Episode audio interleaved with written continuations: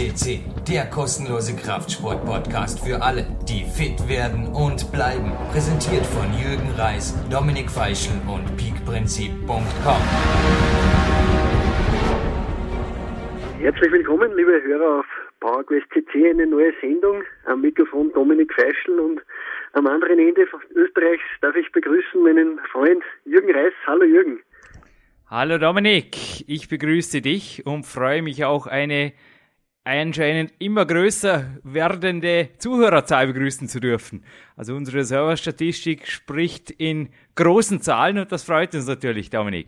Ja, liebe Hörer, also wir bekommen immer mehr und das freut uns auch natürlich, ist uns ein zusätzlicher Ansporn und genau deswegen machen wir es ja auch, dass es sehr, sehr viele Leute erreicht und wir präsentieren gerne interessante Gäste und so einen haben wir auch heute wieder bei uns, sozusagen einen Russen.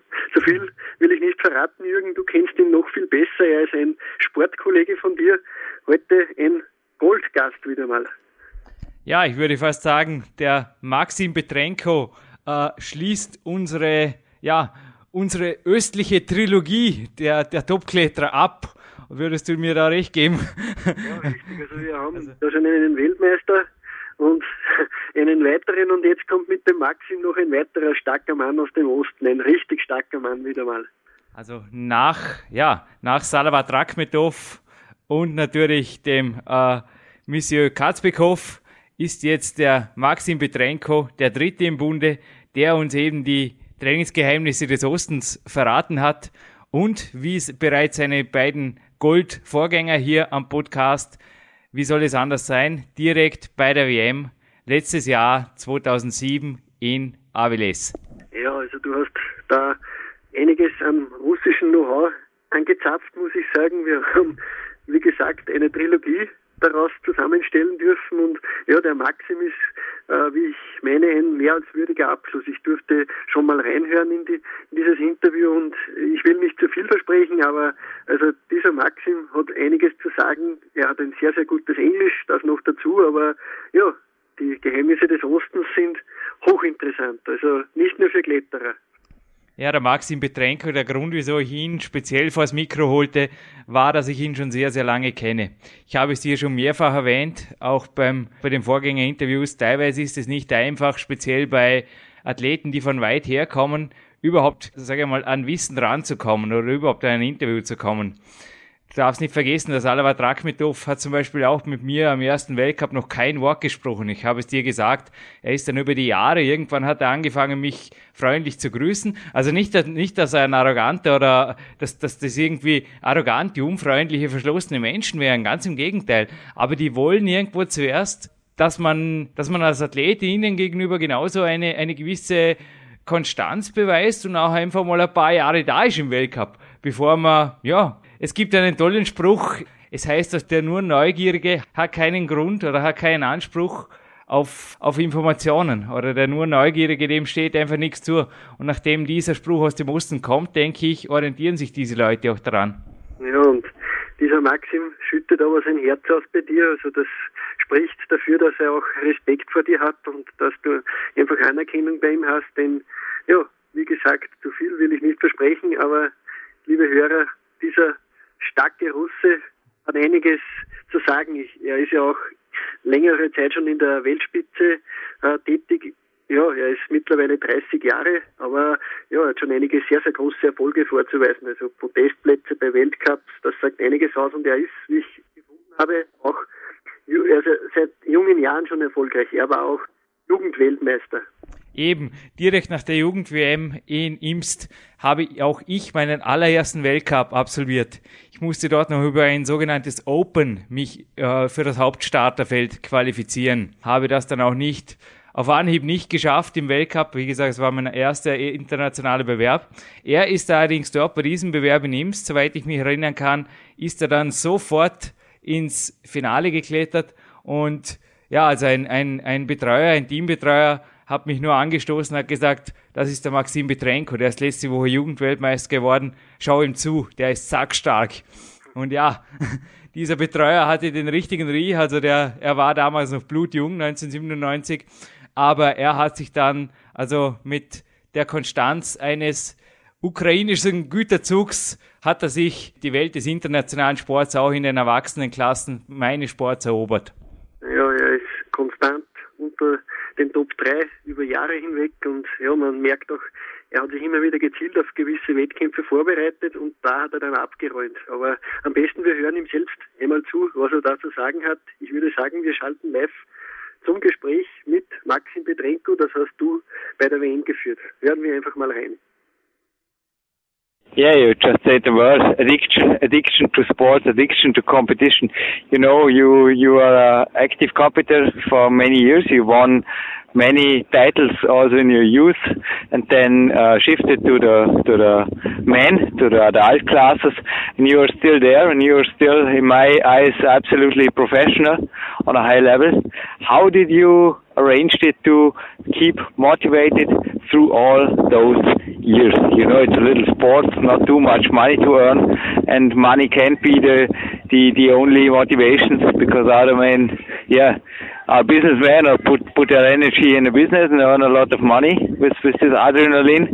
So why do you still climb, and what keeps you going on?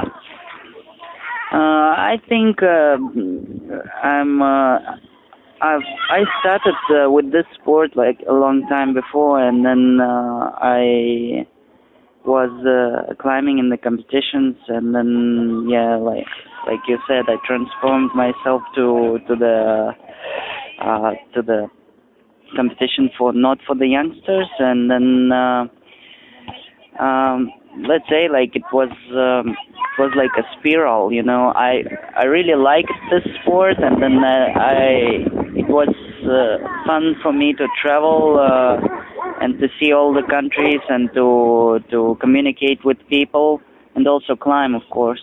Like to climb uh, and with the competitions i think i opened to myself uh, outside climbing more uh, because uh, because in Ukraine, let's say the conditions are are okay, but they are specific, uh, and in Europe, uh, conditions are let's say like more regions for climbing outside, and then uh, better conditions for for training.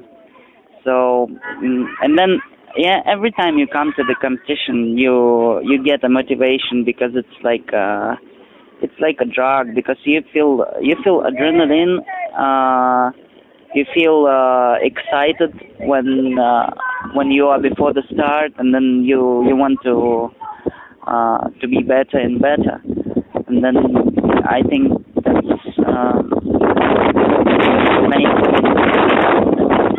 of the fact that i'm still in the sport uh and then i think anyway my uh life my all the years uh, that I spent in climbing will transform, will be transformed in the years of, uh, let's say, like uh, I will work uh, in sphere of climbing. I think because climbing is a big part of my life.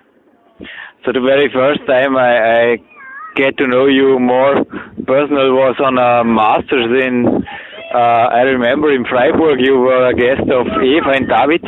You were traveling around with Igor with a damaged car. And you told me of your winter training with a, you don't know, you told me about a three to four meter wall and really, you know, horrible for me. It was horrible uh, training conditions, and you were still so good, motivated. And I, it seemed to me also with the nutrition, it seemed to me you made the, yeah, you know, we climbed on perfect walls, had perfect nutrition, perfect physiotherapists, everything perfect. We, with you guys were all much stronger and fitter and also seemed to have more spirit.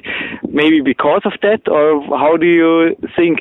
Tell, tell us about your winter training. It's, I think it's really an interesting part.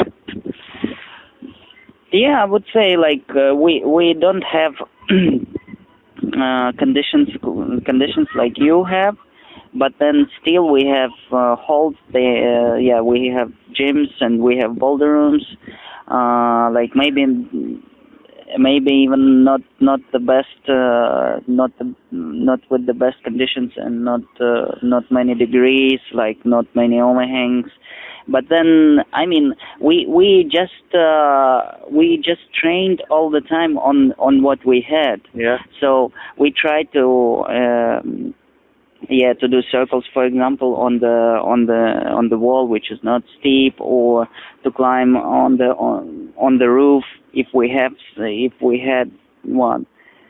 So we we we just didn't didn't uh, didn't have any choice. I mean, like, and then and then with the time we went uh, we went uh, abroad, and then yeah, like uh, some people they started distribution of the of the holds, for example, and then and then now it's transforming, and now uh, climbing is uh, is going going up in our country. So, but before before we just uh, we just we just climbed because we were fanatics and we were we wanted to win. You always talked about the we, so the team or your training partner were essential parts of your motivation, of your uh, yeah, of your of your efforts and of your uh, successes. Uh, I think we had a group of the people, like you said, Igor and uh, yeah, Evgeny Ovchinnikov, and it was it was a uh, this uh, we were we were very close together because uh, we were in one let's say it was not really a team or something like uh, I would say uh, if we're going by team for example like here we came by team but let's say yeah it's our team but but then uh, the spirit of the people some people are doing speed some people are doing bouldering but but uh, before when we came uh, when we were coming to um, to the camps with the with the small group and we were traveling around and climbing outside so it was was really really fun and yeah we were close and then we um uh, were thinking uh, for the better result of each other. Did you have any professional training systems, you know, like periodization, or uh, made? Uh, did you make uh, a special off-season, you know, breaks, or or then strength period, endurance periods, or something like this, or did you just, like you told before, climbed hard? No, no, we uh, we took some uh, some you know some systematical trainings from uh, we knew it from from the French guys mm. like uh, doing bouldering and then uh, doing uh, endurance and uh, uh, yeah and doing what, what else did we do? resistance resistance yeah. so but but you can I think you know yourself that um, it's quite hard, you know, to combine and what yeah. is uh, yeah. no, I mean you can combine, but but then the result you want to make, I mean the result that you that you can that you should be good in one competition, for example, for for one year. So I, in general, I use the system with uh, with mixing of of training in bouldering and resistance and endurance, and then and then of course when we started to climb outside on the rocks and to to go to nice areas in France then it was uh, yeah fun and then there it was not um, not that systemat systematically worked worked out mm. so but but then uh, yeah we we had some like I had uh, I had a system but then I tried to uh, yeah to to define for myself one competition in the year and then uh, try to uh, to prepare for this competition only. And yeah and then else uh, would be like like it is. So this competition this year i think is the world championship where we are right here now. Uh, yeah this year it's a world championship uh, uh and um, but this year uh, it's uh, not not very good because I didn't have any preparation. Uh, I mean, for I didn't have any international start because I, um, yeah, the circumstances were like this. So I, I How do you train the last week before a competition, or how do you uh, describe a little? Uh, uh, uh, how do how would you describe, uh, you know, a off-season week uh, uh, to getting strong, and how would you describe a week before competition? Just give us a little overview about the training week. hmm So I think uh, off season. You mean the winter training? Or, Yeah.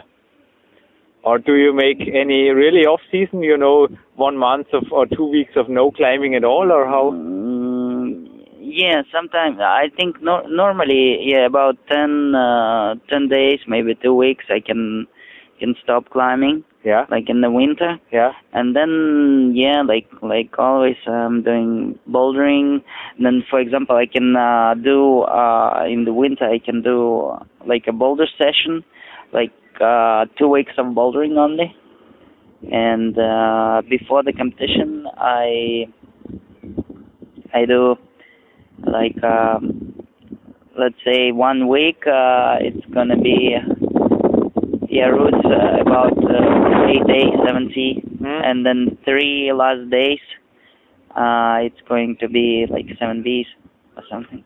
So you you shift to easier climbing and leave more reserves for the competition itself. Yeah, yeah, yeah. yeah. I do like this. How is a uh, give us a, a view, Maxime, into a training day? How is a training day starting? Do you start, uh, don't know, right in the morning, or make, you know, some climbers make two or three sessions a day, or how do you make your training day? You you also said you mix bouldering and endurance. How do you arrange it during during the day? Do you involve other sports, you know, like jogging or or some some other things, or how do you, how is a training day organized? Normally, I do uh, one training per day, and yeah, maybe sometimes uh, running, uh, and uh, sometimes I can, uh, yeah, like running in the in the morning. Mm-hmm. Then uh, yeah, in the evening about uh, three or four, I'm going to the gym and make and I make a boulder training. Um, yeah, like this. And but normally I don't uh, I don't make uh, two uh, sessions per per day. So you- one session. Do you also in- include weight training, gymnastic training, or other Um, body power training, something like this? Yeah, I do um, weightlifting Yeah. uh, in the winter. Yeah. About uh, three weeks. Yeah, for the mm, for maximum power. yeah. Uh, like uh, it is uh, for all the exercises, it's going to be like the, I choose the weight of uh, to to to make uh, to lift it about three four times. So very low repetitions, low volume. Uh, it's not not a low volume. It's quite quite uh, quite a heavy volume. Many exercises many sets. uh, about uh, yeah uh, different exercises about uh, seven eight exercises uh, with uh, three uh, of each Yeah. And how long does the, how many sets do you have on in your boulder training? How is your boulder training arranged? Do you have a complete rest between, or do you make it similar to the weight training? You know, many sets or many boulders or many moves or. Mhm. Uh you know like l- last time i i don't uh, i don't make like a strict uh, training for bouldering. So for for me bouldering is more like fun because i'm not uh, i'm not preparing for the boulder competitions. So it's uh, like uh, yeah one about uh, yeah 10 problems. And then uh, with the mm, with the rest about 5 minutes 5 Mm. 6 uh, from 5 to 10 minutes So the training it all takes about two hours. for bouldering yeah Yeah. yes Yeah, yeah. I understand. Um, you know, Eva and uh, David, Uh-huh. they told me when you were in Freiburg, you had, they, they, David said, Maxim, he's crazy. He got a nutrition like a bodybuilder.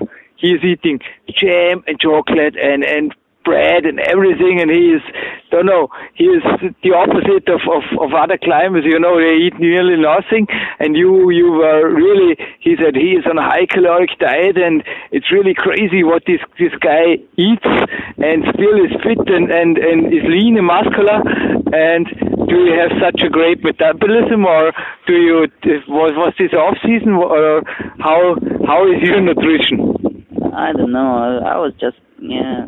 No, but before competition, I I stopped to eat sweets uh, because I I I, li- I really uh, I like sweets very much. Yeah. And uh, before the competition, I stop uh, to eat sweets, and then I'm trying.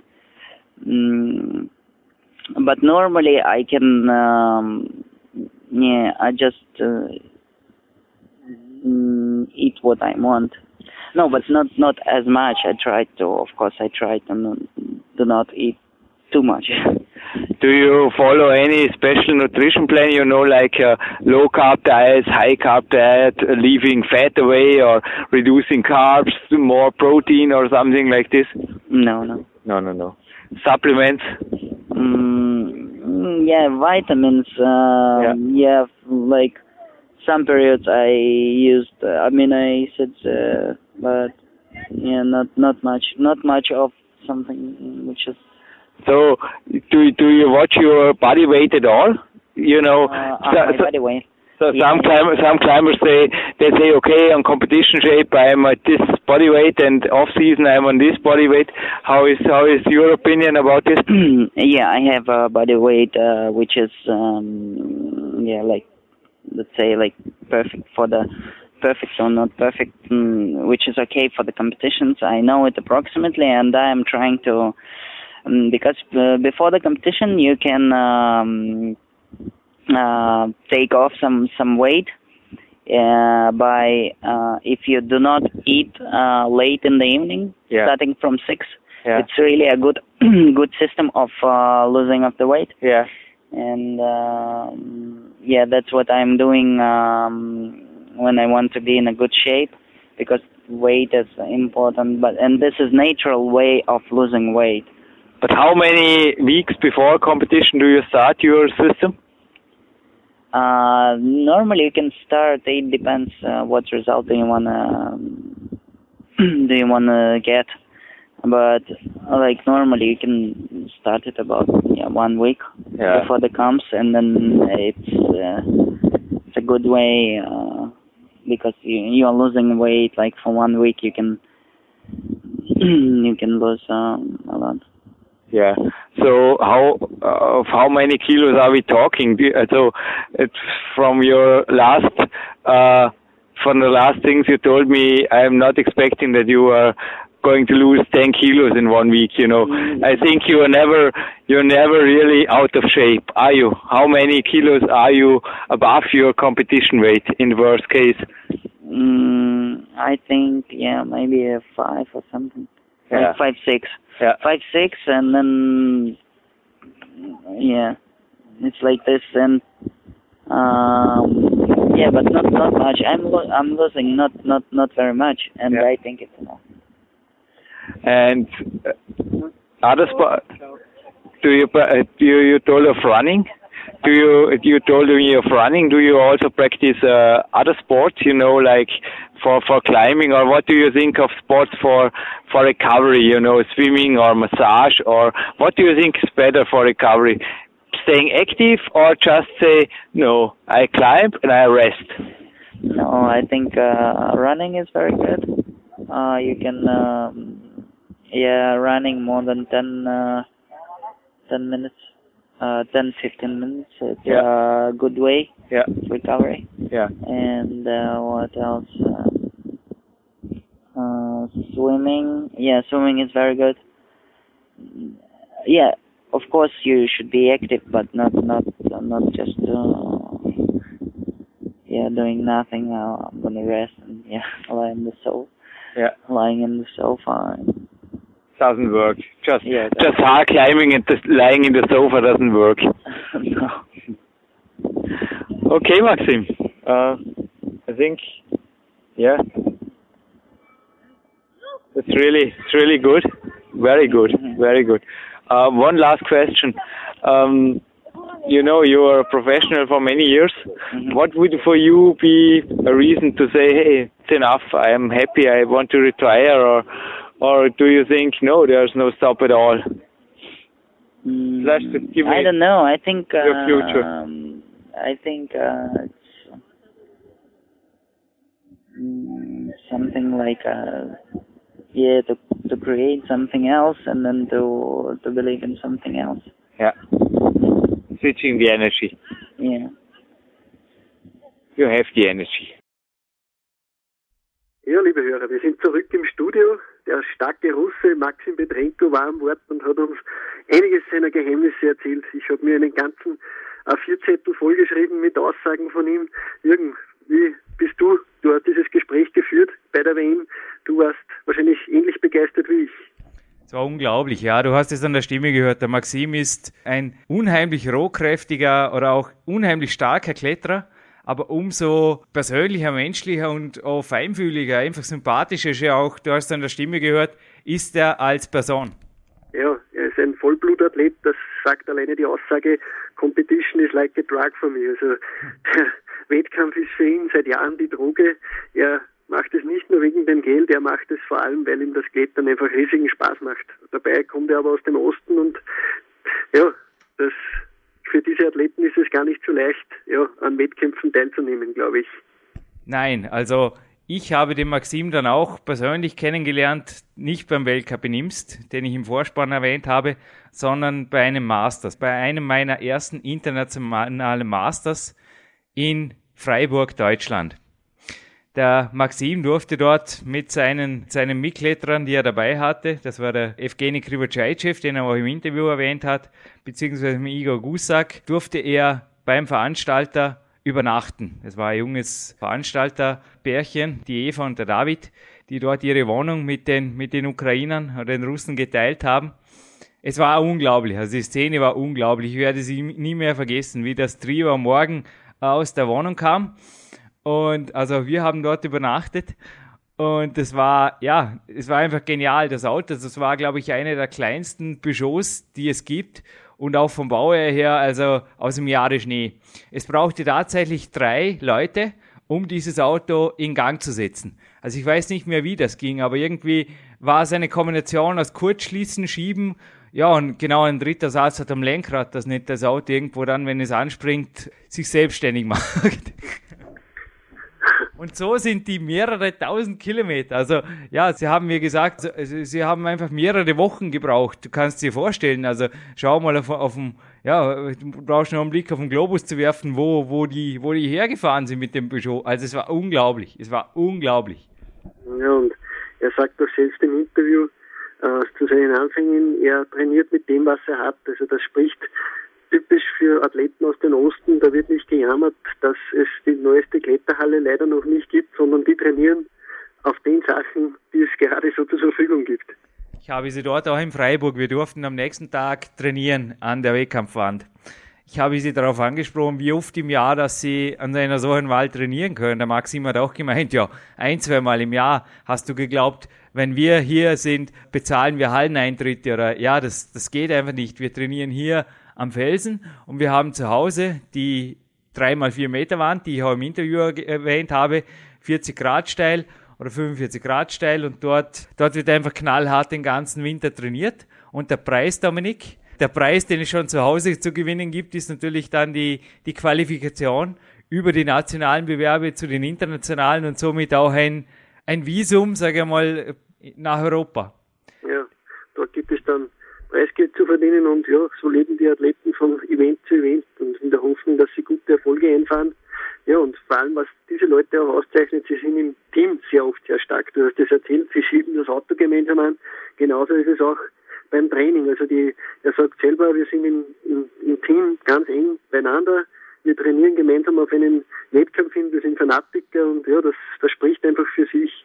Ja, hat eine vorsichtige Aussage getroffen. Es war interessant. Also auch du hast im Podcast 64 die von mir in meinem zweiten Buch Big Bau auch beschriebenen Kenianer äh, erwähnt. Die trainieren ja auch gemeinsam. Also die haben ein sogenanntes Hotel, nennt sich das, also scherzhalber ist also nichts anderes wie eine, eine Unterkunft auf einer Hochebene, in der auch die Kenianer einfach ein knallhartes Höhentraining absolvieren, gemeinsam, zwei Monate, über zwei Monate im Jahr.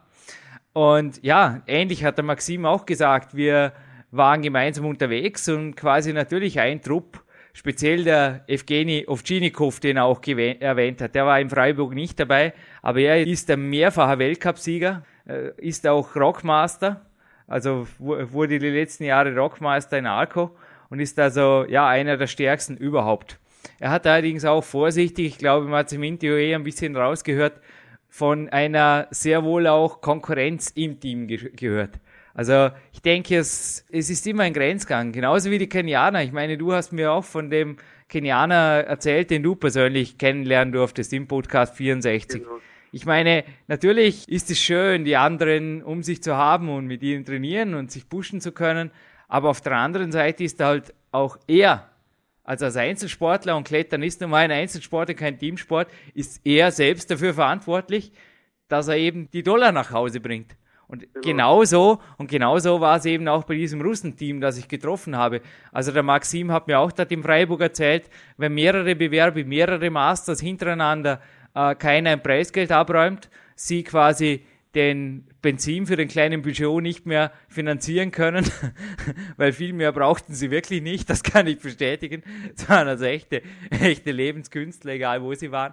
Aber wenn eben alle Stricke rissen, also quasi das Preisgeld war sehr wohl nicht nur eine schöne Draufgabe, wie für uns zu der Zeit, sondern sehr wohl existenziell notwendig. Ja, was mir in diesem Interview auch sehr, sehr gut gefallen hat, äh, er redet als erster auch als einer der, als erster Russe aus diesem Trio äh, über das Gewichtstraining. Also er macht sehr wohl äh, Arbeit an der Handel und ja, es hat mir einfach sehr gut gefallen. Er, er hält die Wiederholungen sehr niedrig, das sprich wie beim Bouldern auch oder oder in solchen maximalkräftigen Sportarten, er achtet auf die Qualität und die dafür intensiv und ja, er pumpt nicht stundenlang irgendwo umher und ja, das bringt nicht die Erfolge. Er sagt das ganz deutlich. Drei bis vier Wiederholungen mehr braucht er nicht.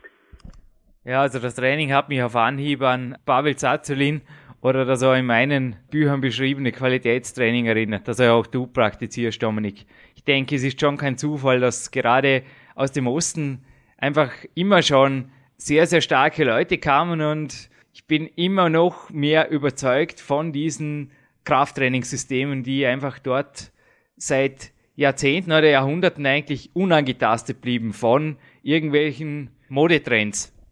Ja, und genauso ist er auch bei der Ernährung. Er nimmt es nicht ganz so streng, sagt aber sehr, sehr wohl, und dass er, und er natürlich ist das mit einer gewissen Vorsicht zu genießen, aber Tiefstapelei ist bei den Russen natürlich auch immer wieder dabei, aber er sagt sehr wohl, Vitamine sind ganz, ganz wichtig, Zusatzernährung. Er hat auch Aminos ausprobiert. Ja, ich glaube, da ist viel Tiefstapelei dabei, die wissen ganz genau, was sie machen.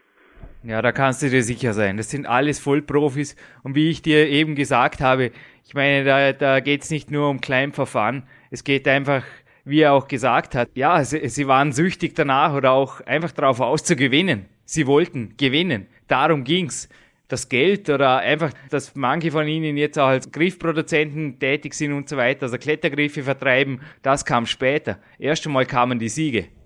Ja, und dieser Maxim Petrenko ist ein Siegertyp und ja, es macht uns stolz. Wir haben den vom Mikrofon gehabt. Er ergänzt dieses Trio mit Salavat Rakmedov und Serek Katzbekow und jetzt auch noch dieser Maxim Petrenko. Ja, ich glaube, da ist für jeden etwas dabei.